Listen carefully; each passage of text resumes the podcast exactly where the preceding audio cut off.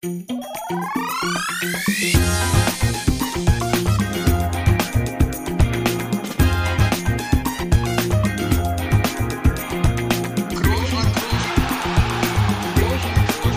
man nicht leicht heben, über den drüber, rüber, weg, rüber, weg. Einfach mal luppen. Einfach mal luppen. Und ich sehe Toni gerade hier auf dem Bildschirm noch. Ich glaube, er hat vergessen, seine Kamera auszumachen. Aber das ist nicht schlimm. Ich freue mich, dich zu sehen, Toni. Ich habe sie ausgemacht. Das Mikro ist aber an und ich freue mich, dich hier heute wieder zu hören. Und äh, jetzt ist er aus. Ah, jetzt ist er aus. Schade. Jetzt kann ich dich nicht mehr sehen. Aber vielleicht auch ganz gut. Toni, guten Abend. Äh, ich möchte mal mit nachträglichen Glückwünschen anfangen. An uns. Wir haben vergessen, letzte Woche uns hier zum zweijährigen Geburtstag zu gratulieren. Das passiert uns doch sonst nicht, oder? Ja, es war auch wild, ne? Es war viel los, Felix. Es war, glaube ich, die Tage um dein Comeback. Da warst du im Tunnel, da waren wir hier alle mit anderen Sachen beschäftigt. Auch Studio Bummens, die uns ansonsten da ja wirklich top informieren, waren natürlich da an deiner Seite. Aber Felix, ich bin ja ein Typ, der gerne mal auch nachträglich gratuliert. Von daher ist es äh, auch nicht schlimm, wenn wir uns mal hier nachträglich gratulieren oder Feiern lassen. die Leute von außen sich selbst gratulieren. Das ist ja auch irgendwie auch ein bisschen komisch, aber ich kann ja immerhin dir, Ja, ich das gut. dir gratulieren, dass du hier jetzt schon zwei Jahre äh, mit mir durchhältst. Von daher ist das natürlich eine tolle Marke. Ich glaube, ich spreche für uns beide, wenn wir, glaube ich, bevor wir das Ding hier begonnen haben, äh, beide nicht damit gerechnet hätten, dass das hier schon, ich sehe das immer ab und zu mal da bei auf den Plattformen, äh, wo man uns anhören kann, auf den Bekannten, dass, dass wir da jetzt langsam in eine dreistellige Richtung gehen. Und äh, ja, das, das, das ist schon ein Haufen. Das äh, wurde schon viel dummes Zeug gelabert. Hier und da vielleicht auch mal was Sinnvolles, wenn wir uns äh, konzentriert haben. Aber das ist nicht so oft vorgekommen. Ähm, aber, und das ist natürlich ja auch immer so ein Zeitpunkt, wo man mal den Leuten da draußen kann. Denn ihr macht uns groß, Leute, ihr macht uns groß. Äh, wir versuchen hier natürlich, das euch so spannend wie möglich, ja, die Stunde, die anderthalb Stunden hier irgendwie zu verkaufen, aber ihr seid die, die draufklickt, die es hören, denen es hoffentlich gefällt, die hier mitmachen. Ist ja nicht selten, dass wir auch mal hier auffordern, ein bisschen mitzumachen. Äh, ihr habt ja letzte Woche gesehen, was dabei rauskommen kann. Felix hat sich nochmal die Schuhe angezogen. Und von daher ist das eine tolle Marke. Und Schnell wieder ausgezogen. man muss auch festhalten, Stand jetzt, dass äh, das noch, noch nicht das Ende der Fahnenstange ist. Jo. Also ich habe noch Lust. Das, das äh, geht mir eh nicht. Und äh, das ist ja auch schön, dass du uns ja ab und zu mal ein kleines Highlight bescherst, noch mit, mit einigermaßen guten sportlichen Leistungen. Ja. Das, ne, das äh, auch schon mal. Äh, Apropos, apropos einige, ich bin jetzt gerade, Felix, weil du mich auch gerade gesehen hast, ich muss besonders gut ausgesehen haben, gar nicht. Ich bin nämlich extrem frisch. Ich war gerade duschen. Ähm, denn ich war, äh, habe ein kleines Läufchen gemacht. Also Hey. ja, also wir sind, äh, um das auch mal zeitlich einzuordnen, wir sind äh, am, am Sonntagabend heute. Nicht, dass ihr denkt, Montagabend, der hat doch vormittags trainiert, weil ihm das wieder zu wenig. Äh, wir sind am Sonntagabend, äh, haben ja Freitag schon gespielt und jetzt ein freies Wochenende gehabt und irgendwie war mir vorhin danach, mich ein bisschen zu bewegen. Bin ich laufen gegangen, ist der Leon nebenher mit dem Fahrrad gefahren und äh, ja, dann ist das Wetter aktuell so, dass man nach dem Lauf gut und gerne duschen gehen kann. Ich meine, das, das soll das. Das mache ich eigentlich bei jedem Wetter nach dem Laufen. ja gut, aber duschen gehen muss, sagen wir es mal so. Und äh, ja, jetzt bin ich hier frisch gestriegelt, topfit. Äh, apropos topfit, Felix, wir schreiben die Woche nach Pankow.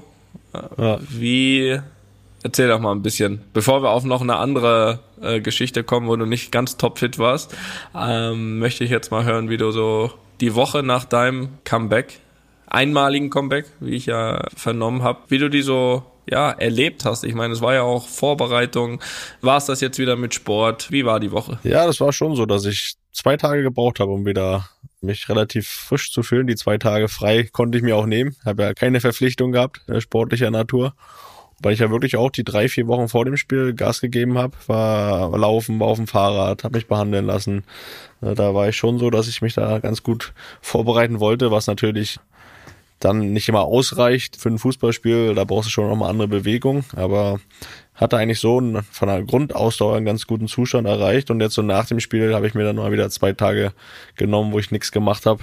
Weil ich schon das äh, ein oder andere Wehwehchen auch gespürt habe. Das äh, war schon wieder diese Erschöpfung wie nach einem 90-minütigen Spiel, was es ja auch war, habe ich schon gespürt und deswegen hatte ich das gebraucht. Und dann aber schon wieder Mittwoch und Donnerstag saß ich schon wieder auf dem Fahrrad, habe da meine 20 Kilometer abgerissen, meine 800 Kalorien pro Einheit verbrannt. Das will ich jetzt so ein bisschen beibehalten. Das Panko-Spiel war natürlich die Motivation, aber das sollte jetzt nicht aufhören, fit zu bleiben. Und äh, deswegen ist das mir auch wichtig, da jetzt wieder ein bisschen Sport zu treiben. Aber bis ich die Fußballschuhe anziehe, da ja, weiß ich noch nicht ob das nochmal passiert. Da muss ich aufhören, ne? Schon. da, ja, das hast du, haben wir angekündigt. Das wäre nochmal eine Motivation. Ja, das ist gut. Sag dann, ich sag dann ein Jahr vorher Bescheid, ne? Ja, bitte. Aber nochmal, noch mal was anderes. Ja, im, im ersten Augenblick vielleicht, ich meine, wenn man, wenn man uns so kennt, im ersten Augenblick vielleicht eine, was soll man sagen, äh, vielleicht hört sich erstmal lustig an, aber ganz so lustig äh, muss man dann auch fairerweise sagen, selbst unter uns beiden war es dann nicht, denn ja, Felix, dir ist am Wochenende was passiert, ne? Aber ich glaube, du kannst es äh, am besten beschreiben. Du warst ja dabei. Ich, äh, ja, Lisa wurde 30 am Samstag. Oh, darf ich das überhaupt sagen? Meine Frau ist jetzt 30. Das möchte, ich weiß nicht, ob sie das möchte, dass man das weiß, dass sie jetzt 30 ist. Nein, das ist ja kein, kein Geheimnis. Problem. Das war hier schon, ja, hier schon, vier bisschen, Jahre her fast. hat sich schon, schon ein bisschen Gedanken gemacht. Jetzt so die Zahl ist ja schon so eine Marke, ne? Ja. War bei mir aber auch so, als ich 30 wurde, hatte ich glaube ich auch gesagt. Hast du überstanden, ne? Äh, ich habe, ja, ich konnte, ich konnte helfen. Ich konnte helfen. Ich konnte mit meiner Erfahrung äh, die konnte ich Gefühl gegeben, ne? Ja, und in diesen Geburtstag haben wir reingefeiert und äh, das auch äh, richtig gut, war richtig Spaß gemacht, gab gutes Essen, äh, waren gute Leute eingeladen, hatten auch gute Getränke natürlich. Gebührend, ja. Gebührend und ja, am Ende muss ich sagen, wir haben ja reingefeiert, von dem Geburtstag an sich habe ich nicht viel mitbekommen. da habe ich äh, größtenteils im Bett gelegen und mir ging sehr schlecht. Mir ging sehr schlecht. Ja, also ich, wir sind ja hier ehrlich, ne? Ist ja nicht so, dass man ja dass man, man ist ja auch nur ein Mensch, ne? Also als ich nach Hause gekommen bin, habe ich nicht einmal das, das, Bett getroffen, bin neben das Bett gefallen. Ja, okay. Das, ich hatte einen Zustand, den ich so nicht kannte, den, den auch so nie erlebt habe, wirklich, wo ich auch jetzt am nächsten Morgen, wo mir manche Sachen erzählt wurden, die passiert sind, wo ich von nicht nichts mehr wusste. Und ich will das jetzt nicht größer machen, als es ist, aber ich glaube nicht, dass es nur an dem Alkohol lag, einfach weil ich jetzt nicht das erste Mal feiern war und auch nicht unbedingt mehr getrunken habe als üblich dann gehe ich der Vermutung nach, dass, dass mir irgendwie was ins Trinken getan wurde und kann das aber nicht irgendwie jetzt beweisen oder nachvollziehen. Das ist aber die Vermutung, weil ich den Zustand, den ich hatte, an dem in der Nacht vor allen Dingen und jetzt auch den Tag danach, ging es mir eigentlich auch in der Vergangenheit nie so richtig schlecht. Das war ein Zustand, den ich so nicht kannte, der mir auch ein bisschen unangenehm war, weil natürlich auch Familie hier war und äh, auch ein bisschen nicht nur unangenehm, auch nachdenklich gemacht hat, weil in so einen Zustand sich zu bringen, wo man nicht mehr Herr seiner Sinne ist, ist dann schon ja, muss nicht sein, muss ich sagen. Muss ich auch nicht nochmal haben. Ich gehe aber stark davon aus, dass es nicht meine Schuld war, dass da irgendwie auch äußeres Zutun war. Aber wie gesagt, ich will, da kann ich nichts beweisen. Äh, aber den Zustand, der war schon wild, muss ich sagen. Ja, ich meine, ich glaube, das ist ja auch bei dir, ich meine, ich glaube, das war jetzt in letzter Zeit wahrscheinlich ein bisschen weniger, aber du hattest ja schon auch Phasen, wo du ja öfter mal feiern warst, wo du öfter mal weg warst, wo du dann hier und da mit Sicherheit auch mal ein Gläschen getrunken hast und bist wahrscheinlich auch mal ein Gläschen zu viel. Aber von diesen ganzen Sachen kannst du ja wahrscheinlich äh, alles noch eins zu eins wiedergeben. Äh, natürlich, vielleicht ging es dir auch nicht immer gut oder so, aber so wie du gesagt hast und wie du es ja auch mir gesagt hast, ist es ja schon, also nie so gewesen. Nee, das kann sag ich mal. Und, und, äh, und das, obwohl du wahrscheinlich Abende hattest, wo du deutlich äh, mehr getrunken hast, zumindest bewusst getrunken hast. Und von daher ist das doch auch, jetzt wo das ja alles wieder irgendwie offen hat, diese ganzen Läden und so, und äh, soll ja auch so sein. Das kann man ja vielleicht auch wirklich als auf Aufhänger nutzen, auch in diesem Sinne da auch drauf aufmerksam zu machen, ne? wenn man dann jetzt wieder losmarschieren kann, dass das natürlich eine auch eine Gefahr ist, was da einem fast einem jedermann passieren kann und kann da wahrscheinlich auch keine großen Tipps geben, außer Obacht, Obacht, aber jedenfalls habt die Augen offen. Also ich kann, wie gesagt, ja nicht, ich hatte das noch nie, aber ja, Felix, so wie er es ja gerade beschrieben hat, es ist ja dann anscheinend irgendwie ein Zustand, wo du A, unzurechnungsfähig bist, beziehungsweise auch ein Stück weit hilflos und B, dann am nächsten Tag auch möglicherweise von gar nichts mehr weißt. Also äh, ein ganz gefährlicher Zustand äh, und deswegen an dieser Stelle natürlich mit diesem Aufhänger und Felix kann das, glaube ich, mehr als unterstützen. Passt da auf, wenn das jetzt schon wieder möglich ist, unterwegs zu sein, dann wollen wir doch auch, dass ihr alle wieder gesund und unversehrt nach Hause kommt. Wie gesagt, ich kann es auch nicht beweisen. Ich war jetzt auch nicht beim Arzt oder so. Ich, das habe ich jetzt alles so gut überstanden und kann am Ende auch nur sagen, trinkt maßvoll, passt auf euch auf, passt auch aufeinander auf und ja, ist schon gefährlich, so ein Kontrollverlust und das war schon ein großer Schreck für mich und das will ich so nicht nochmal erleben und vielleicht auch eine wichtige Erfahrung für die Zukunft einfach. So ist das. So ist das und äh, jetzt werden wir wieder ein bisschen sportlicher. Ja, Felix, in sechs Tagen ja. ist es soweit.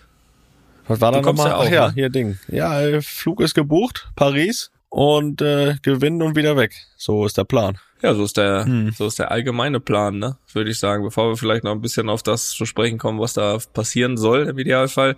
Ähm, natürlich auch eine Ankündigung. Ich meine, wir haben ja jetzt, Luppen war ja schon on Tour in, in Madrid. In Panko. In Panko. Jetzt ist Panko gerade mal in die Hinterköpfe verschwunden. Es äh, steht Paris vor der Tür. Natürlich werden wir auch da, je nachdem, was möglich ist, das äh, geht, kommt ja immer ein bisschen auf die Gegebenheiten vor Ort an, aber natürlich ist äh, Studio Bummens auch dort vor Ort, wird dann, denke ich, auch vor allem natürlich Tag Stadion auch ein Stück weit an Felix Seite verbringen und da werden wir natürlich wieder ein paar Eindrücke hier schildern, was so um dem Spiel herum und so weiter passiert ist. Also da kann man sich äh, wieder auf einen kleinen Blick hinter die Kulissen freuen dann. Da wird's ein Luppen on Tour. Paris-Börschen. Paris gehen.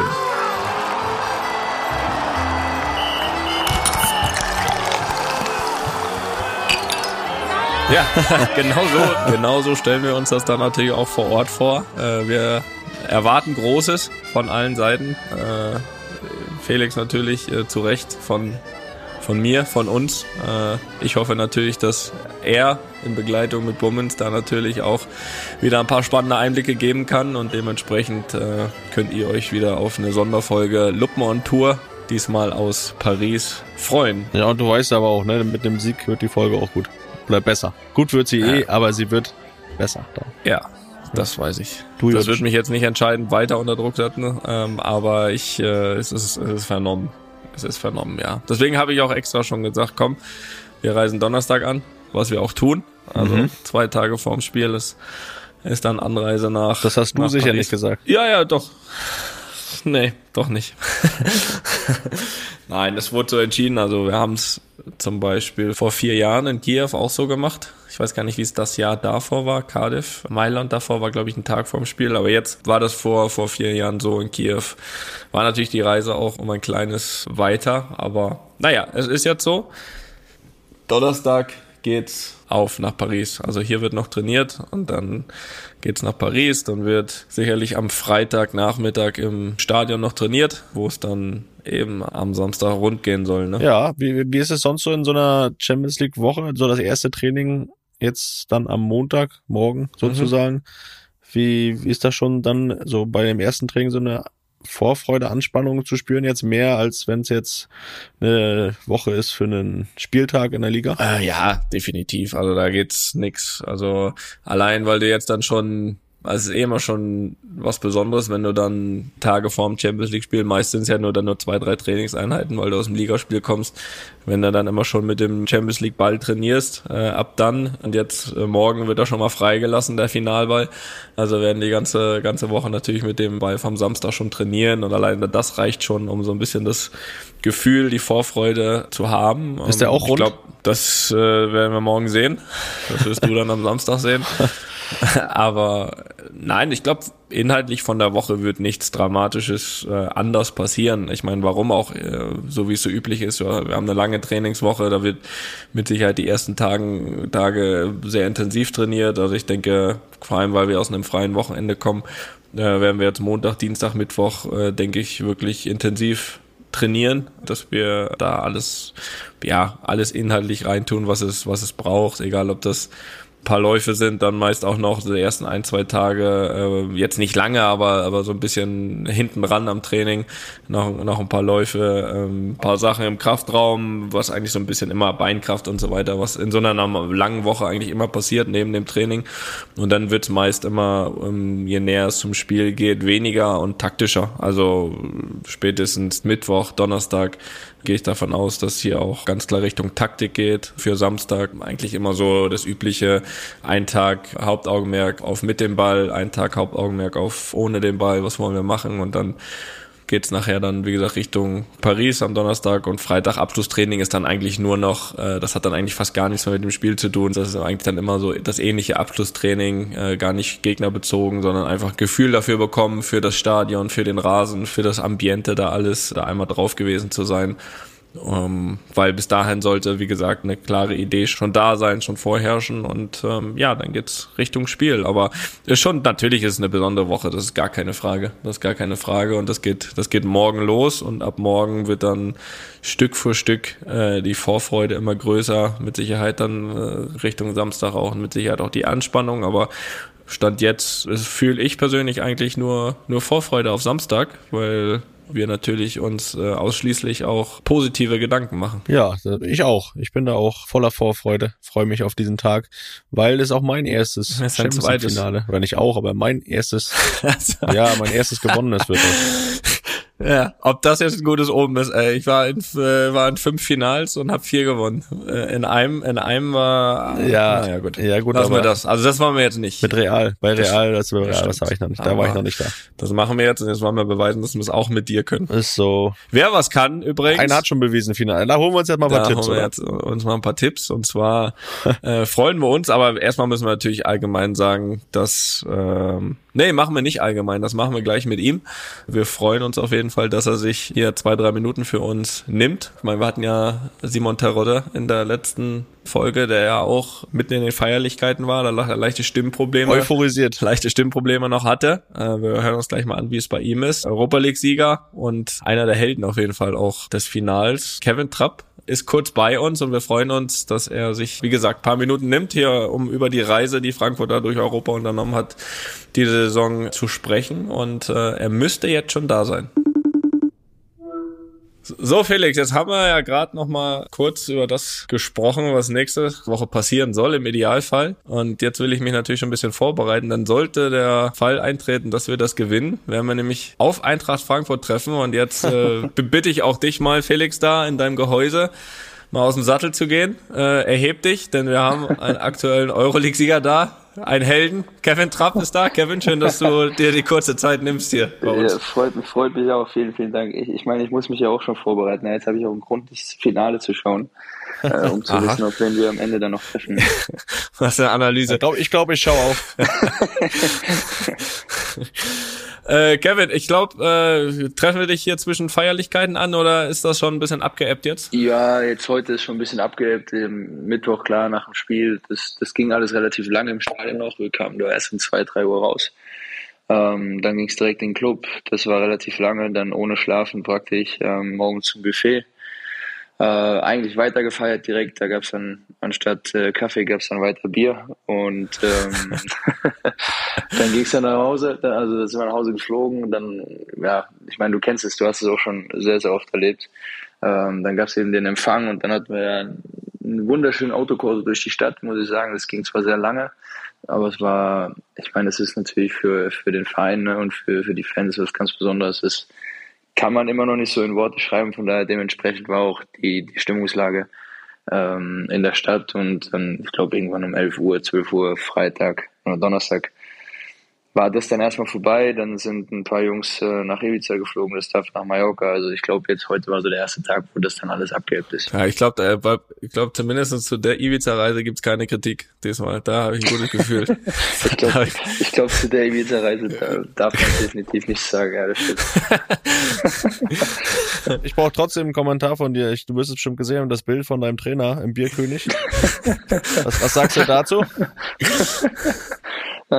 legendär, sage ich dazu. ähm, ich habe das, ich habe das Bild gesehen. Ja, das ist, also ich musste wirklich einfach nur lachen. Das ist, ähm, so kennt man ihn. Also man, man weiß, dass er, zumindest hat man das Gefühl, dass er gerne auch mal äh, den Moment genießt.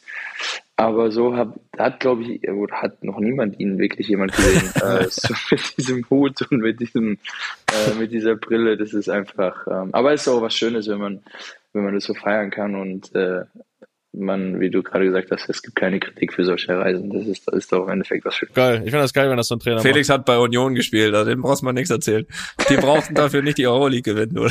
ja, gut, ist, nein, nein, aber es ist auch authentisch. Also er ist auch jemand, der, der uns das machen lässt, wenn der Moment äh, gekommen ist, aber er ist, weil er natürlich sehr viel verlangt auch und ich meine, das ist für ihn auch, das hat er selbst auch gesagt, das Größte, was er bisher erreicht hat vor allem in seinem ersten Jahr und da sei es, sei es allen gegönnt, die, äh, ich meine, weil es gibt noch jemand anderen, der der auch durchs Netz geflogen ist, äh, wunderschön.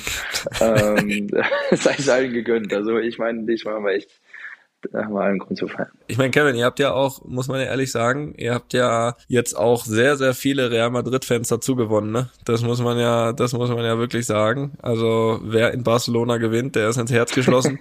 äh, so viel, so, so viel ist klar. Aber jetzt mal um das drumherum. Ich glaube, das war ja ja, wahrscheinlich sogar für euch als Truppe. Ich meine, du hast äh, mit Sicherheit natürlich einen Tick mehr erlebt schon als der ein oder andere in deiner Mannschaft und auch natürlich auch das aus Sicht von, von, von ganz großen Vereinen ja schon, schon gesehen. Aber was hast selbst du gedacht? Ich meine, ja, Torhüter kommt ja immer als erstes zum Aufwärmen. Als du in Barcelona zum Auswärmen rauf bist, was, was, was hast du dir da gedacht? ja, wobei ich muss, ich muss wirklich zugeben, sowas habe ich äh, in der Art auch noch nicht erlebt. Ne? Ähm, mhm. Wir wussten, dass einige, also man kriegt ja mal im Vorfeld viel mit, was äh, angekündigt wird etc. Und es hieß ja, es kommen eine Tausende von, von Eintracht-Fans nach, Frank äh, nach Barcelona und ähm, alle in weiß und wie auch immer. Und äh, wir waren da ein bisschen nicht außerhalb, aber waren jetzt nicht mitten in der Stadt. Ähm, und wir haben ja nicht so viel mitbekommen. Ich meine, du weißt, wie das ist. Du bist immer im Hotel, du kriegst das alles nicht so mit, was in der Stadt dann passiert. Und als wir ja. schon Richtung Stadion gefahren sind, haben wir schon gemerkt, wow, okay, äh, das ist nochmal was anderes, das ist ein anderes Niveau. Und ich bin dann, als ich dann rauskam, äh, habe ich mich tatsächlich noch mal einen Ticken wohler gefühlt, weil, weil ich da wirklich dachte, wir haben Heimspiel heute. Ich bin in Frankfurt, das ganze Stadion, ich habe keinen Barcelona-Fan gesehen, ich habe nur Menschen gesehen in weißen Trikots und äh, bin raus und hab, musste anfangen zu grinsen, weil ich dachte, das kann alles nicht wahr sein, was, was hier gerade passiert. Und, ähm, das ist halt, wenn man dann am Ende auch mitbekommt, wie sie das alles hinbekommen haben, weil es war nicht so einfach, da muss man einfach den Hut davor ziehen und man muss auch ehrlicherweise sagen, ich meine, du hast auch schon ein paar Mal in Barcelona gespielt. Ich glaube nicht, dass wir es so geschafft hätten, wenn wir nicht äh, die Fans in dem Stadion gehabt hätten, in der, in der Art und Weise. Ja, also so viele Realfans haben wir da noch nie reinbekommen bei einem Auswärtsspiel. So viel, so viel kann ich dir verraten. da kannst du auch noch mal ein paar Tipps holen, da wieder funktioniert. Ja, wie man hat so über die Karten. Taxifahrer in Barcelona dann äh, bestochen und so, keine Ahnung. Ja. Aber irgendwie, irgendwie, irgendwie war es machbar und es war für mich, also das Barcelona-Spiel wird, ähm, wird niemand vergessen, da bin ich mir sicher. Ja, das kann ich mir vorstellen. Ich meine, ihr habt insgesamt, ich glaube, das kann man auch sagen, eine, sag ich mal, eine durchschnittliche Bundesliga-Saison gespielt, ne? International Absolut. überragend. War es war es auch so, dass ihr vielleicht ab irgendeinem Zeitpunkt ähm, gesagt habt, okay, äh, internationales Geschäft über die Bundesliga wird schwierig. Äh, nach unten brennt aber auch nichts an, dass dann irgendwann nur sagt, oh, pass auf, Hauptsache Europa League, soweit es geht. Ja, also wirklich gesagt haben wir es jetzt nicht, aber man hat schon ab einem gedacht, gewissen ne? Punkt gemerkt, ja, man hat schon ab einem gewissen Punkt gemerkt, dass ähm, dass es schwierig wird, weil wir natürlich die die entscheidenden Spiele in der Liga dann nicht gewonnen haben und der Abstand immer größer wurde nach oben. Mhm. Ähm, da haben wir schon gemerkt, okay, das wird dieses Jahr schwieriger. Aber man muss auch dazu sagen, dadurch, dass du natürlich ein Highlight nach dem anderen in der Euroleague hattest, ähm, ja, war es war es auch nicht so einfach, sich dann drei Tage später nochmal so zu fokussieren. Ne? Du hast Betis Sevilla gehabt, du, du spielst ja in der 120. Minute, kommst du weiter, hast bist emotionsgeladen und drei Tage später, ja, es ist halt nicht immer so einfach. Ne? Und wenn dann die Ergebnisse natürlich auch nicht reinfallen, wir hatten in der Liga tatsächlich auch oft das, das Pech, dass wir ähm, das Spielglück dann nicht auf der Seite hatten, wo wir dann irgendwie das entscheidende Ding nicht gemacht haben, am, mhm. am Ende nochmal das Gegentor bekommen haben. Ähm, das, das kam dann alles dazu und dann hast du Barcelona, alle sprechen nur von Barcelona, kein interessiert Klar. die Liga mehr so richtig. Äh, du, du, hast einen riesen, ich meine, es ist ja auch das deklarierte Jahrhundertspiel gewesen in Barcelona, beziehungsweise beide Spiele. Also es ist natürlich auch dann dementsprechend nicht einfach gewesen, sich ähm, so auf die Liga dann zu konzentrieren und ich glaube auch tatsächlich, dass wir den Schritt, den wir dann mehr gemacht haben in der Euroleague, haben wir dann dafür in der Bundesliga am Ende nicht bewusst, aber, aber eben weniger gemacht. Ne? Das, ist, das, das war einfach so und ähm, das, das anders kann man das auch nicht erklären. Und wir haben irgendwann schon gemerkt, dass wir, dass wir die Möglichkeit haben, weit zu kommen. Aber wir wussten natürlich auch, klar, wenn du es nicht gewinnst, dann hast du am Ende, klar, eine schöne Reise gehabt. aber stehst am Ende mit leeren Händen da, eine, eine mittelmäßige ja. Bundesliga-Saison gespielt und, und am Ende ein paar Schulterklopfer, wenn du es nicht gewinnst.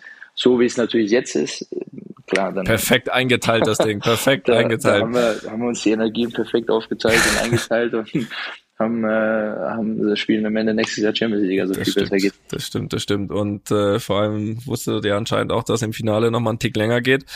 Ähm, der, den Elfmeter, den du hältst, äh, stand das so auf deinem Zettel oder war der, äh, hat der da irgendwie flach, was war das, Mitte, ne? Ah, schon in die Mitte, ja, ne? so, so, so Bist einfach wieder zu spät losgesprungen, ne? Hat sich noch angeschossen, ja, hab, ne? Zum Glück habe ich zu spät reagiert, ja, genau. ähm, du, ja, wie gesagt, wir hatten, als es, als die Verlängerung losging, kam der Torwarttrainer schon zu mir und meinte, äh, hier, das sind die, die eventuellen Schützen.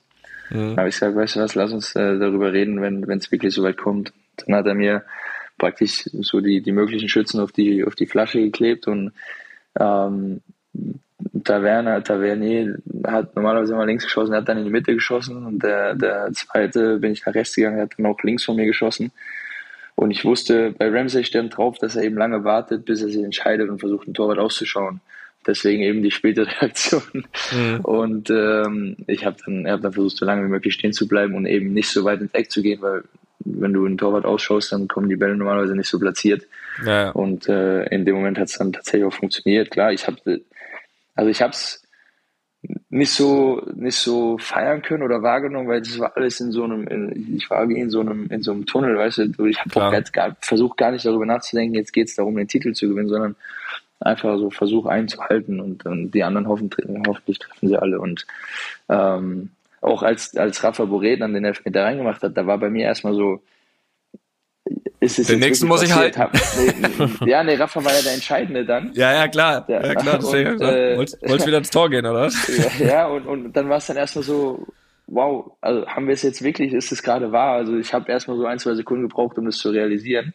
Und dann war natürlich, dann, ja, dann sind alle Dämme gebrochen. Ne? Das ist in dem Elfmeterschießen, ähm, das zu entscheiden, ist wahrscheinlich somit das Schlimmste, was es ja, gibt für die Nacht. Ja, das verständlich. War auf jeden Fall, also die Stimmung kam auf jeden Fall rüber. Also ich habe es natürlich bei dem, äh, ja, äh, wo auch sonst, also bei RTL natürlich geschaut. Ähm, auch überragend, überragender Übergang dann direkt nach dem Elfmeter. Äh, die erste Frage an dich. Du bist der Held. Also der hatte 120 Minuten Zeit, wirklich sich eine Frage auszudenken, hat es aber nicht, hat es nicht geschafft. Äh, ja. Na gut, aber jetzt mal noch mal kurz zu den Feierlichkeiten. Wie sah es dann in Frankfurt? Also du hast ja, Dings hast du schon ein bisschen beschrieben danach. Meine Frage an dich, wird auch gegen dich ermittelt mittlerweile oder äh, nur gegen Kollegen von dir? Äh, Ihr mit eurem Bengalus da, du. Im, im, Junge, Junge. im Autokorso sind mir, sind mir ein, zwei Fackeln in die Hände geflogen. Die ja, habe ich, heute direkt wieder, die hab ich heute direkt wieder abgegeben. Weil, aus Gewohnheit gefangen, ne? aus Gewohnheit gefangen, ja. Und ähm, also ich glaube nicht, ja, du, das ist ähm, in dem Moment, ja, das da, ist da, auch, unten stehen, da unten stehen tausende von Menschen, äh, als wir das den Pokal da rausgebracht haben und da ist alles in Rot, in, in Licht aufgegangen. Das war Bilder für die Götter. Äh, ich habe auch alle möglichen Bilder äh, abgespeichert, weil das wird man so wahrscheinlich nicht wieder sehen. Und ich gehe davon aus, dass da alle irgendwie mal ein Auge zudrücken können. Ja, weil, vielleicht ähm, nochmal ein Bußgeld von 50 Euro. Vielleicht da muss man ja. alle drauf gefasst machen. Und äh, ich wäre ich wär wahrscheinlich auch dabei gewesen, wenn äh, die anderen das nicht vorher schon gemacht hätten. ja, was du aber auch, was du auch relativ lange in der Hand hattest, war, war natürlich der Pokal ähm, da habe ich ehrlich gesagt äh, nur einen gesehen, der den länger in der Hand hatte. Das war euer Oberbürgermeister, Peter Feldmann. Ähm, ja. Entscheidende Frage, hat er deinen Namen gekannt? er hat meinen Namen hat er gekannt. Ich habe aber tatsächlich auch gedacht. Äh, Einer von wenigen, ne? Warst du, warst was, du eben bekannt? Äh, ja, ja, also Hasibi wusste ich nicht, wer das ist und äh, Nick Dicker wusste ich auch nicht, wer das ist. Also die haben nicht gespielt bei uns. äh, das ist, das ist dann, ja, da, also da fehlt es halt ein bisschen an, an Feingefühl, hat es in dem Moment gefehlt. Das ist, ähm, ich meine, man hat die Bilder auch gesehen, als er den Pokal dann dem, dem Seppel und dem Trainer aus der Hand genommen hat. äh, so, hat, kommt jetzt in seine, kommt in seine Vitrine, das Ding. er hat, hat immerhin äh, die Highlights vom Spiel geguckt. Also das kommt jetzt in seine Vitrine. Man hat auch, er hat auch sehr lange gewartet, ne, auf den, auf den Moment jetzt tatsächlich. Also dann war es auch Zeit für ihn, endlich den Pokal in die Hand zu nehmen. Ähm, man hat die ganzen Memes im Internet gesehen, es war, war tatsächlich, also ich will ihm nichts unterstellen, ne, aber es war, in der einen oder anderen Situation sehr unglücklich, definitiv, ja. Sehr gut, sehr diplomatisch. Äh, Kevin, das war's schon. Äh, wir lassen dich in Ruhe. Ich wünsche dir vor allem viel Spaß natürlich jetzt noch mit der Nationalmannschaft. Erste Mal Bayer, viermal Nations League. Ich wünsche dir alles Gute. Ich werde es mir, das war natürlich vorhin Spaß, aber ich jetzt so oder so angeschaut, natürlich jetzt noch mit mehr, mit mehr Grund. Äh, ich drücke dir, ich drück dir die Daumen. Es wird ein schönes Finale, schönes Stadion. Hast du ja schon mal gespielt? Schon mal gespielt, ja. Ja, klar. Mit, mit Team Deutschland. Mit ja, Team genau. Deutschland. Stimmt. Nein, es wird definitiv, wird's, wird's schön. Ich schaue es mir an. Ich drücke euch die Daumen. Es wäre dein fünfter Titel, wenn ich wenn mich nicht verzählt habe, ne? Es wäre der fünfte, ja. Aber wird auch wieder Zeit, ne? Fünfte. Ja, ein bisschen Pause jetzt. genau, genau. Ja, aber wie hat der, wie hat der Sepp gesagt, ist ja so oder so Fallobst für euch, ne? Habe ich gelesen. So, egal wer kommt, das ist, wir sind, wir haben uns jetzt an dieses Niveau gewöhnt. Jetzt, jetzt marschieren wir durch. Sehr gut, sehr gut. Aber es kann dann sein, dass ihr absteigt nächstes Jahr, ne? Aus der Bundesliga. ja, Carpe Diem. Kevin, vielen Dank und danke, äh, ja, danke Felix. Ne, dann danke später dir, dann irgendwann dann auch mal wohlverdienten Urlaub, ne? Wir hören uns. Vielen Dank. Viel Dank, Glück im Supercup gegen Liverpool. Ciao, ciao. danke. Ciao. ciao, gute Nacht. Ja, Felix, dann wollen wir auch noch kurz über was sprechen, was Oliver Glasner, glaube ich, nicht mehr droht jetzt in diesem Sommer. Wobei aktuell weiß man ja wirklich nie, äh, wer da wirklich noch fest im Sattel sitzt. Das hat mich jetzt nicht, was soll ich sagen, es hat mich berührt, ist zu ein großes Wort, aber es hat mich beschäftigt. Ja, beschäftigt, beschäftigt ist auch fast, ist fast zu groß, aber ich habe mal drüber nachgedacht, sagen wir es mal so, ähm, denn da, das ist schon, das ist schon viel bei dir. Ja, finde ich schon, weil oft nehme ich ja natürlich Sachen einfach wahr und das war es auch, aber jetzt in dieser Häufigkeit und wir reden über diese sämtlichen Trainerentlassungen, was ja heutzutage heißt, wir haben uns unterhalten und sind uns einig, Punkt, Punkt, Punkt. Aber wir nennen es einfach mal Entlassungen, ganz klar beim Namen. Und wenn wir jetzt mal durchgehen, Felix, Marco Rose, Nummer eins oder beziehungsweise fangen wir mal, fangen wir mal, fangen wir mal anders an. Wir haben, wenn man jetzt noch Felix Magath dazu zählt, der ja unabhängig, ob sie das schaffen oder nicht. Ich sagte ja, sie schaffen es. Äh, boah, ich habe die letzte halbe Stunde gesehen vom eigentlich habe ich aus dem Fenster gelehnt. Du. Ähm, aber wo ja, wo ja relativ klar ist, dass so oder so auch in, in Berlin ein neuer Trainer kommen will, dann haben wir, das wäre dann der sechste Verein, der einen Trainer sucht für die kommende Saison. Und dann sind wir bei ein Drittel, habe ich kurz vorhin am Taschenrechner ausgerechnet, aller Bundesliga-Clubs das finde ich schon ein Brett. Oder wie, wie sag mal mal du, also Rose, Höhnes, Hütter, Weinziel, Kofeld, äh, Magath steht hier noch in Klammern, äh, wird dann wahrscheinlich dazukommen. Felix, wie hast du das wahrgenommen? Ich weiß nicht, ich weiß nicht, was ich davon halten soll. Ja, mit großer Besorgnis habe ich das wahrgenommen. Ernsthaft? Nein, also ich, was, was natürlich krass ist, ist der Trainer, Adi Hütter, was hat er, siebeneinhalb Millionen gekostet? Mhm. Ne, wir haben Marco Rose, was ein Riesenthema ja schon war, der ein Riesenthema war, als er ja noch bei Gladbach war das schon eine Riesengeschichte war, alles groß gemacht wurde. Und das ist irgendwie, das ist ja kein Zufall, dass das auch in der Häufigkeit jetzt passiert. Das ist schon, ich glaube, einfach dieses Geschäft, und das haben wir auch schon ein paar Mal hier besprochen, ist diese ja, Langlebigkeit, die Halbwertszeit als Trainer ist so, so gering geworden. Du hast aber, glaube ich, auch Managerpositionen, die einfach ja nicht langfristig denken oder die nicht auch dieses Vertrauen vielleicht in den Trainer haben und ihre eigene Position dann irgendwo retten wollen, auch mit Aktionismus. Natürlich können die das vor Ort immer am besten entscheiden. Jetzt haben wir auch mit Weinzel die Geschichte, der irgendwie das von sich aus entschieden hat, aber dem man ja auch irgendwie durch Verhalten der Vereinsverantwortlichen oder auch des Managers ihm das vielleicht durchs Verhalten mitgeteilt hat, dass man gar kein Vertrauen zu ihm hat und ihn nicht halten will und dann hat er selbst. Ja, oder ihn auch gar nicht holen wollte damals, glaube das war eher der Präsident, der ja jetzt dann äh, mehr oder weniger freiwillig zurückgetreten ist, ja, der war im Endeffekt der, glaube ich, Weinziel wollte. Ne? Also das ist ja, glaube ich, schon so nach außen gedrungen. Ja, aber auch diese Geschichten, dass er dann halt das direkt nach Spielen vor laufender Kamera verkündet, ohne dass der andere Bescheid weiß, dass sowas einfach möglich ist, zeigt ja, dass ja, dass jeder so versucht, so sich am besten noch darzustellen oder jeder noch versucht, gut dazustehen und kein Zusammenarbeiten möglich ist. Und deswegen das ist, glaube ich, oder das ist auch ein großer Grund dafür, dass Vereine wie Union Berlin, wie Freiburg, die das mit einer riesen Konstanz und Vertrauen und Ruhe lösen, auch diesen Erfolg haben. Sie sind, sie machen es richtig gut. Sie profitieren aber auch von dieser Schwäche von den anderen Vereinen. Es sind Vereine, die ja deutlich mehr Möglichkeiten haben, die deutlich weiter unten stehen. Und davon profitieren sie auch, ohne das klein zu reden. Sie machen das alle überragend, sie arbeiten überragend, aber das macht es denen auch erst möglich, jetzt mit Union und Freiburg, dass zwei Mannschaften, die in Europa League spielen, die, sage ich mal, ja, einen einstelligen Tabellenplatz, Freiburg, sage ich mal, als Ziel haben vor der Saison vielleicht und Union will den Klassenhalt sichern, auf einmal spielen die Europa League. Und ein großer Grund für mich ist einfach dieses ja, dieses Arbeiten in anderen Vereinen. Da werden so viele Fehler gemacht, ja, auf fachlicher Ebene, glaube ich, aber auch auf menschlicher Ebene, dass jeder versucht, da dann noch irgendwo gut dazustehen und ja, das ist irgendwie eine komische Entwicklung und auch nicht förderlich für die, für die Attraktivität vom Fußball, meiner Meinung nach.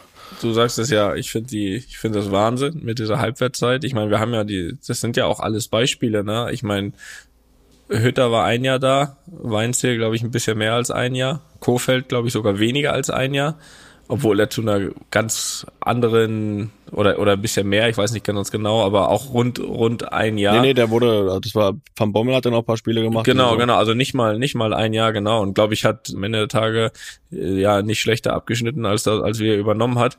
Rose ein Jahr, äh, Hönes war ein bisschen länger, äh, Magath wird auch deutlich weniger. Also wir reden da im Schnitt wahrscheinlich von denen um, um ein Jahr äh, Halbwertzeit von, von dann knapp sechs Trainern. Also ich finde das sehr schwierig. Und wir wollen jetzt auch nicht komplett alle in einen in einen Topf werfen, weil das sind definitiv unterschiedliche Fälle und auch alle wahrscheinlich, sage ich mal, in ihrer Art und Weise nicht zu vergleichen. Trotzdem ist es ja ein Trend, der auffällt. Und da ist die Frage natürlich auch, was ist grundsätzliches Vertrauen? Mir geht das ehrlich gesagt zu schnell, dass alles immer über den Haufen geworfen wird.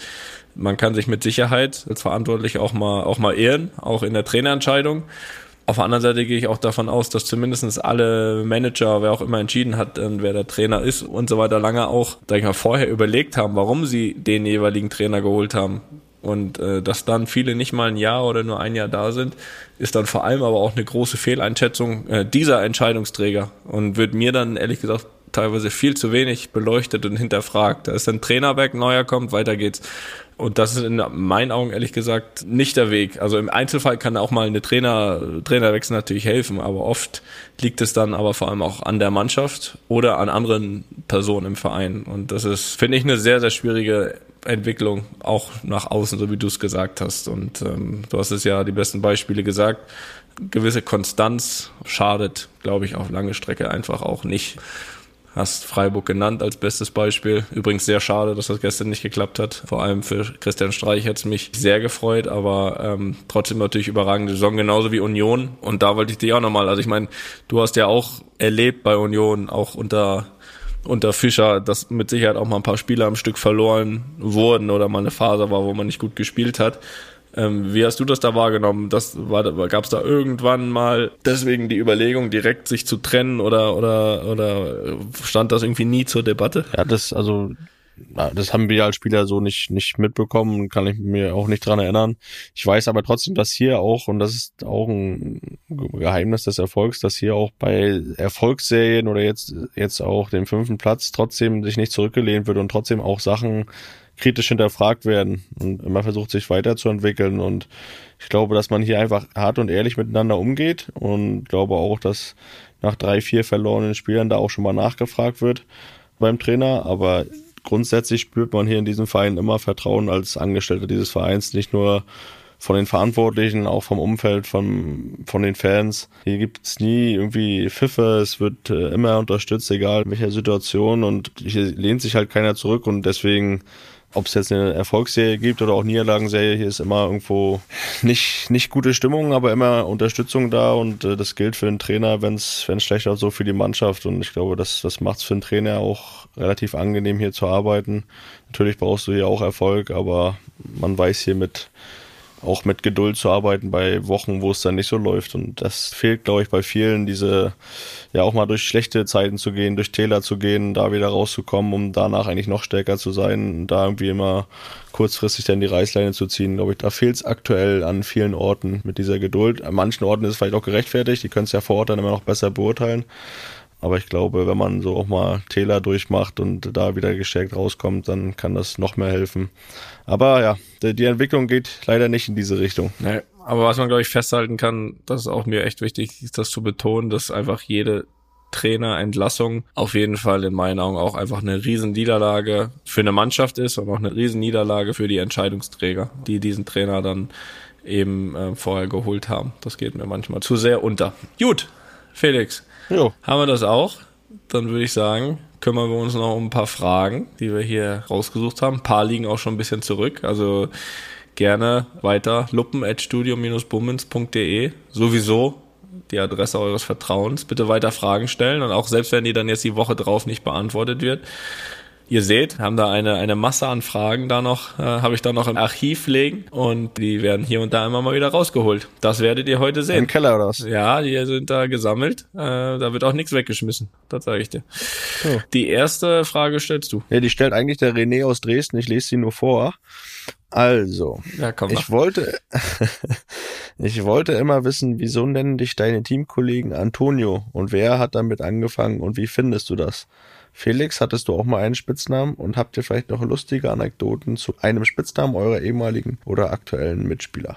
Ja, das ist relativ schnell beantwortet. Toni ist halt, also Antonio ist halt so die spanische Version von, von Toni. Und ich glaube, viele haben am Anfang auch gedacht, dass es Toni so ein bisschen so eine Abkürzung ist. Aber, und, und dass der richtige Name Antonio ist, das habe ich natürlich klargestellt, ähm, wurde aber teilweise ignoriert. Von daher, allerdings habe ich auch nichts gegen Antonio. Also wenn ich jetzt da was dagegen hätte, dann äh, hätte ich das schon äh, kundgetan. Aber ja, eigentlich so Sergio Ramos war der, der eigentlich immer Antonio gesagt hat. Und ähm, da habe ich mir gedacht, okay, der darf das auch. Und dann hat das ein oder andere, ein anderer andere noch übernommen und seitdem ist es auch manchmal so von Fans auf der Straße oder so, von Leuten, die sagen, Antonio, das ist schon so gang und gäbe. Aber ich habe mich auch nie dagegen gewehrt, weil das für mich absolut in Ordnung ist. Felix, und du? Ja, ich nenne dich Anton. Ist Ja, das macht David Alaba auch. Anton aus Tirol.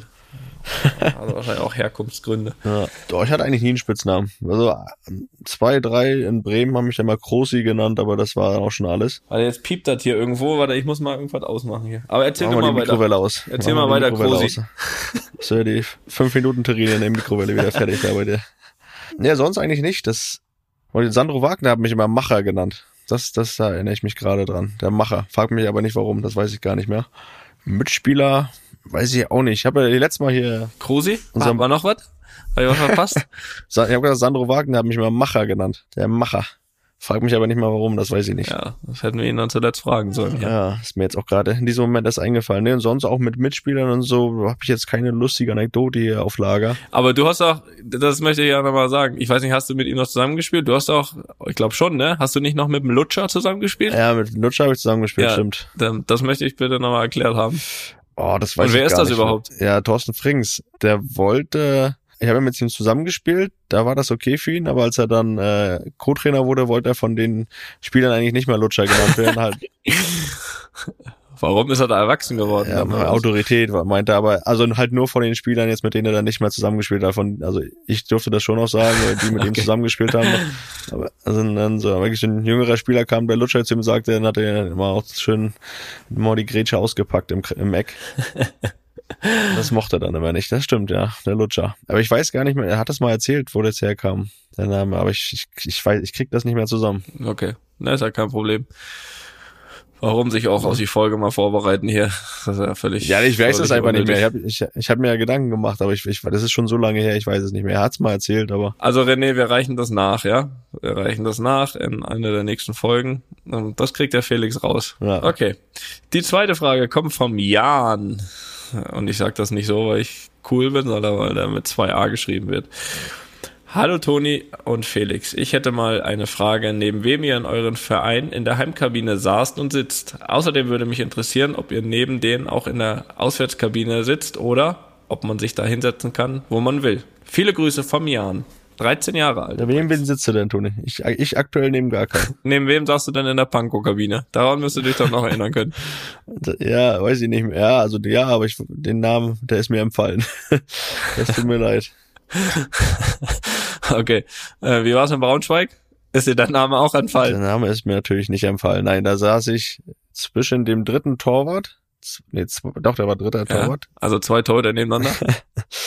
und äh, Danilo Wiebe. Okay. Und bei Union neben Marvin Friedrich war auf meiner rechten Seite und links neben mir saß zur Anfangszeit Kenny Prince Redondo, Mhm. als ich nach äh, Berlin gekommen bin und Dennis Daube.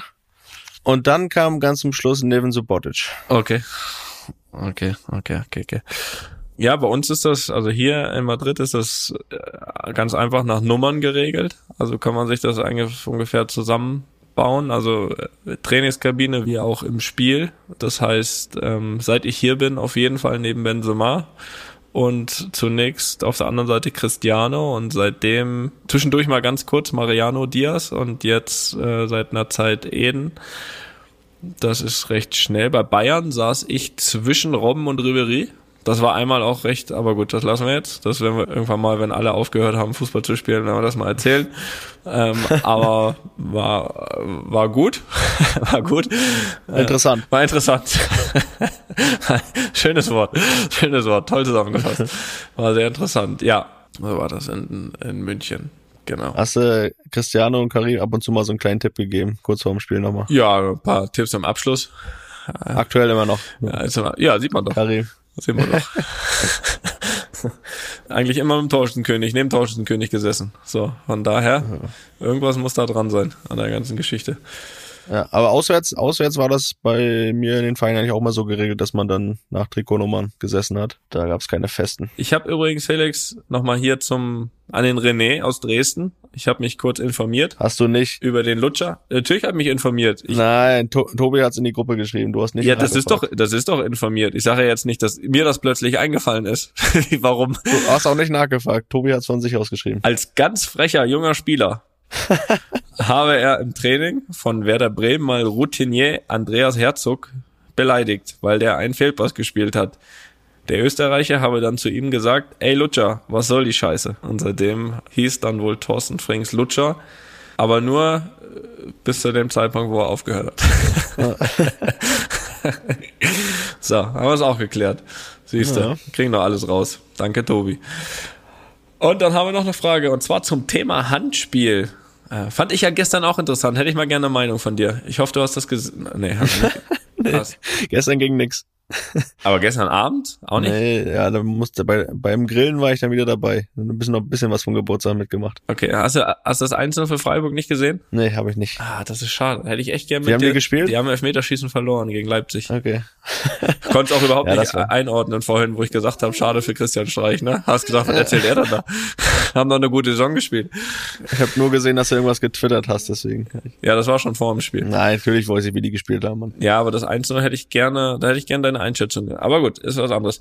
Hallo ihr beiden, Ah, vom Thomas aus Darmstadt ähm, zum Thema Handspiel. Hallo ihr beiden, ich habe einen Vorschlag zur Diskussion rund um das Thema Handspiel beim Fußball. Was haltet ihr von der Regel, dass, ähnlich wie Fuß beim Hockey, jedes Berühren des Balles mit Arm oder Hand als faul gewertet wird, völlig unabhängig davon, wie es zustande kommt. Es würde die leidige Diskussion beenden, ob ein Handspiel nun absichtlich, Körperflächen vergrößernd, aus kurzer Distanz oder unnatürlich war. Dafür würde ich aber im Strafraum den Strafstoß weitgehend abschaffen und stattdessen Freistoß von der nächstgelegenen Stelle am Strafraumrand geben. Immer noch eine Möglichkeit, aber nicht mehr so klare Torchance wie ein Strafstoß. Ich empfinde es als unfair, dass ein unglückliches Handspiel oder auch Foul einen oft spielentscheidenden Elfmeter zur Folge hat. Strafstoß sollte es nur dann geben, wenn damit eine klare Torchance aktiv verhindert wird. Was sagen wir dazu? Ich glaube, oder ich fürchte, diese Regel wird einfach immer Auslegungssache bleiben. Was ist jetzt aktiv, was ist nicht aktiv, das ist immer schwer. Das ist ja selbst oft schwer ähm, mit dem Videoassistenten zu sagen. Man, manche sind natürlich klar, aber es gibt immer diese 50-50 Dinger. Wer beurteilt jetzt, ob das aktiv oder inaktiv ist? Der eine sagt so, der andere so. Jede Berührung finde ich auch doof. Dann gibt's dann ja so ein Zielschießen, dass dann die beim Schuss gar nicht mehr aufs Tor schießen, sondern versuchen, die Hand zu treffen vom, vom Gegenspieler. Deswegen finde ich das auch Quatsch. Von daher, es ist eine leidige Diskussion und es ist aber vielleicht auch noch das einzige Thema, wo es immer noch Ermessenssache vom Schiedsrichter ist und nicht mehr komplett durch den Videoassistenten geregelt werden kann. Und äh, dass zumindest da der Schiedsrichter noch so ein bisschen selbst entscheiden kann und muss. Aber schön ist es natürlich nicht und gerade für die, die sich da natürlich immer irgendwie auch einen Grund finden, die dann benachteiligt sind, wenn sie den Elfmeter bekommen oder eben auch nicht bekommen, Gibt es vielleicht vergleichbare Handspiele, wo dann schon Elfmeter gepfiffen wurde? Das es wird immer eine Diskussion sein. Und wenn man selbst nicht davon betroffen ist, dann mag man ja auch mal gerne so eine Diskussion sich anhören. Das stimmt. Ich finde es auch, so wie du sagst, jedes Berühren des Balles Hand finde ich auch schwierig ehrlich gesagt, weil, glaube ich, das schon ein bisschen zur Folge hatte oder hätte auch, dass eben nur noch das gesucht wird im Strafraum weil man natürlich auch irgendwie so ein bisschen die Bewegung des Gegners selbst oder was selbst natürliche Bewegungen sind, kennt. Und ähm, glaube, dass schon möglich ist, dann, dass dann noch mehr Handspiele im Strafraum gibt, die einfach komplett unbeabsichtigt sind. Deswegen glaube ich insgesamt das schwierig. Ich finde diese Idee gar nicht so schlecht, äh, weil das habe ich mir auch schon öfters mal gedacht, dass jetzt ein Handspiel am Strafraum Eck noch zehn oder noch zehn Leute im Strafraum verteilt dann Elfmeter, dass das natürlich eine brutale Bestrafung ist, ja. Jetzt mal weg davon, ob dieser Elfmeter dann berechtigt ist oder nicht, weil ich glaube, ehrlich gesagt, diese Diskussion ist ganz schwierig zu beenden. Das merkt man ja allein daran, wie oft die Regel schon geändert wurde und es eigentlich noch keinen Durchbruch gab. Und ich bin mir ziemlich sicher, dass die entscheidenden Leute sich da schon sehr, sehr große Gedanken machen und sehr lange Gedanken machen, wie man das hinbekommt das habe ich mir auch schon manchmal gedacht, dass wirklich die Strafe Elfmeter manchmal schon brutal ist, weil aus Situationen manchmal Elfmeter entstehen durch Handspiele, aber auch manchmal durch andere Fouls, die nicht mal annähernd gefährlich geworden wären, äh, eventuell, dass Elfmeter dann natürlich eine, eine, eine Riesenstrafe ist.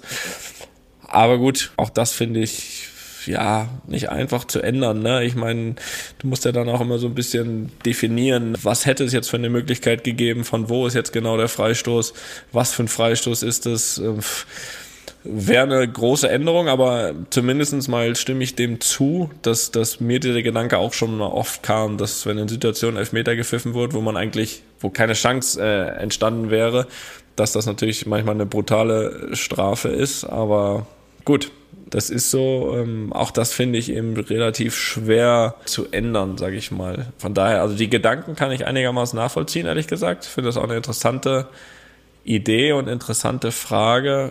Äh, kann jetzt allerdings ehrlich gesagt nicht diesen absoluten Gegenvorschlag machen, sage ich mal, zu sagen, wie wäre es jetzt besser, egal ob bei der Handspielregel oder wie nutzt man das jetzt, welche Strafe gibt man, wenn es jetzt keine Chance geworden wäre, eigentlich dieser Elfmeter. Vielleicht kriegen wir in den nächsten Jahren noch ein paar Vorschläge, wie man das Handspiel verhindern kann oder wie oder nicht verhindern kann, aber wie man es wie man es auslegen kann, dass es ein Tick klarer wird. Aber man sieht ja auch an ganz vielen Entscheidungen, dass es ja auch vielen Schiedsrichtern nicht klar ist, beziehungsweise unterschiedlich klar ist, weil die Auslegung einfach sehr oft unterschiedlich ist. Und deswegen hätte ich auch ehrlich gesagt gerne, äh, gerne mit äh, dir über die Szene gestern Freiburg gesprochen. Das ist auf jeden Fall eine, war auch eine Entscheidung, wo man definitiv hätte sich gab Grund zur Diskussion, sagen wir es mal so. Ja, Toni, dann äh, würde ich sagen, du startest jetzt mal dann morgen in diese letzte Trainingswoche der Saison. Korrekt. nochmal an jedem Training nochmal Gas, dass du da das ist der Plan. total bere bereit bist am Samstag und dann äh, holen wir das Ding nochmal und feiern hier noch ein bisschen, du feierst noch ein bisschen. Und dann ist doch hier für große Freude gesorgt. Ja, das wäre schön. Das wäre wünschenswert. Wir werden uns bestmöglich vorbereiten. Ich werde hier keine Prognose abgeben. Das ist auch klar. Felix, aus der Erfahrung können wir ja, oder wissen wir ja alle, es kann alles passieren in so einem Finale, wo sich zwei so Mannschaften gegenüberstehen. Deswegen, ich hoffe, oder ich bin mir sicher, wir sehen uns rund um das Spiel. Äh, Freue mich natürlich auch und äh, wünsche dir natürlich auch eine gute Woche, Felix. Ja. Äh, pass auf dich auf, Felix. Sowieso. Aus äh, gegebenem Anlass, pass auf dich auf. Und dann hören wir uns nächste Woche wieder und hoffentlich mit guten Neuigkeiten. Aber wir hören uns so oder so wieder. Ja. Das weiß man ja. Aber ich kann nur sagen, see you in Paris. Tschüss. Tschüss. Einfach mal Lupen ist eine Studio Bummens Produktion mit freundlicher Unterstützung der Florida Entertainment. Neue Folgen gibt's immer mittwochs. Überall, wo es Podcasts gibt. Eine Ankündigung gibt zu machen. Ihr wisst ja, ihr habt ja alle von der Tony Cross Academy App schon gehört oder habt sie natürlich selbst, ist ja ganz klar.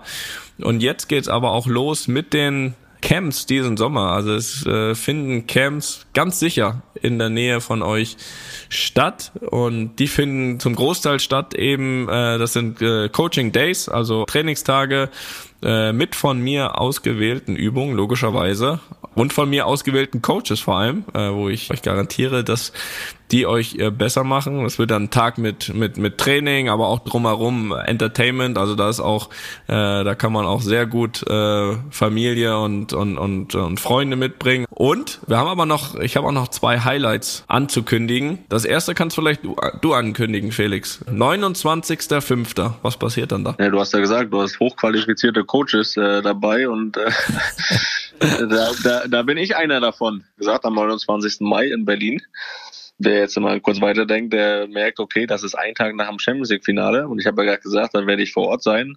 Aber das ist doch kein Problem, da am nächsten Tag schon wieder zurück zu sein in Berlin und auf dem Platz zu stehen. Nur für euch. Wahnsinn.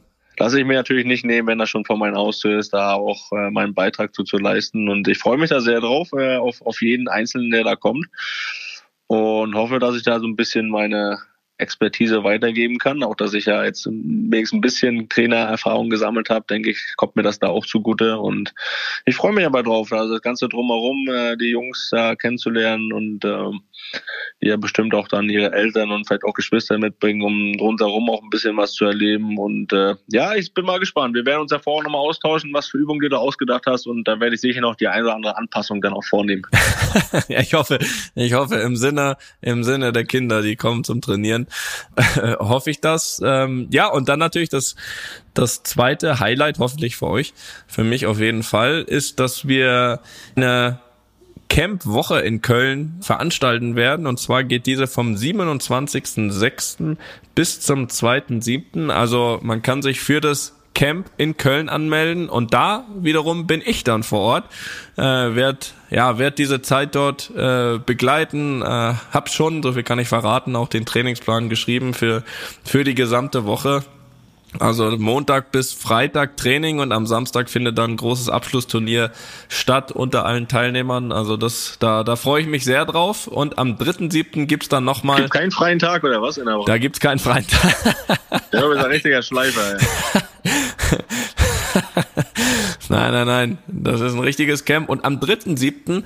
gibt's dann nochmal einen einzelnen Coaching-Tag, also wie bei Felix in Berlin, auch in Köln auf dem gleichen Gelände. Alle Infos dazu, wie ihr euch diesen Campplatz sichern könnt, gibt's auf www.tonikroos-academy.de oder .com, äh, so wie ihr wollt. Und äh, da kann man sich eben ab jetzt diese ja, ich, ich denke und ich hoffe doch begehrten Plätze für diese Coaching-Woche oder für diese Coaching-Tage äh, sichern. Und ja, ich freue mich auf euch, äh, euch dort zu sehen. Also Felix in Berlin vor Ort, ich in Köln vor Ort. Äh, einmal ein Camp mit oder ein Coaching-Day mit Felix, 29.05. in Berlin. Mit mir 27.06. bis 2.07. in Köln, die Camp-Woche oder ein einzelner Tag am 3.07. Ja, viel Fußball. Wir freuen uns drauf, euch da draußen ein bisschen zu verbessern, wenn ihr dazu kommt. Und äh, für alle, die da vielleicht da nicht in der Nähe sind oder dort nicht können, äh, können auch auf die Website und können schauen, wo überall diese Coaching Days in nächster Zeit stattfinden. Das wird immer wieder auch aktualisiert, da kommen immer wieder neue dazu. Ähm, und ja, ansonsten da kann ich einfach nur viel Spaß wünschen. Ich bin überzeugt davon, dass ihr euch dort verbessert und es drumherum vor allem Spaß macht. Zumindest in Berlin. Die Studio Bummens Podcast-Empfehlung. Herzlich willkommen bei Pod Steh uns bei. Mein Name ist Tobi Krell. Manche kennen mich vielleicht als Checker Tobi. Ich bin Journalist und Moderator. Ich bin Luisa Neubauer. Ich bin Klimaaktivistin bei Fridays for Future. Ich bin Matthias Riegel. Ich bin Kommunikationsdramaturg und habe die letzten zwölf Jahre betreutes Wahlkämpfen vor allem für die Grünen gemacht. Ich bin David Wortmann, Politikberater und Unternehmer. Wir sind Journalistinnen, wir sind Klimaaktivistinnen, Politikberaterinnen, Klimaexpertinnen und wir werden von jetzt an Woche für Woche zusammenkommen. In dieser oder vielleicht auch mal in einer anderen Konstellation und die wichtigsten Themen und News aus den Bereichen Politik und Wirtschaft vor allem in Bezug auf die Klimakrise besprechen und dann versuchen, verständlich einzuordnen. Die Klimakrise ist da und bis 2030 müssen mittlere Weltwunder passierend sein, damit wir noch die kleine Chance haben, die schlimmsten Katastrophen abzuwenden. Von diesem entscheidenden Jahrzehnt sind schon zwei Jahre vorbei und in diesem Jahr, in 2022, muss es richtig losgehen. Und dafür dürfen wir die Politik nicht aus den Augen verlieren, dafür braucht es den Druck und dafür braucht es uns, die richtig, richtig laut werden. Die Politik spielt eine sehr, sehr große Rolle, weil die Politik setzt die Rahmen. Für viele ist die Politik eine Blackbox. Da versuchen wir so ein bisschen Licht hineinzubringen. Und zwar ohne Bullshit. Genau dafür gibt's jetzt diesen Podcast. Pod steh uns bei. Pod steh uns bei. Eine Produktion von Studio Bummens und K2H. Ab sofort wöchentlich. Überall, wo es Podcasts gibt.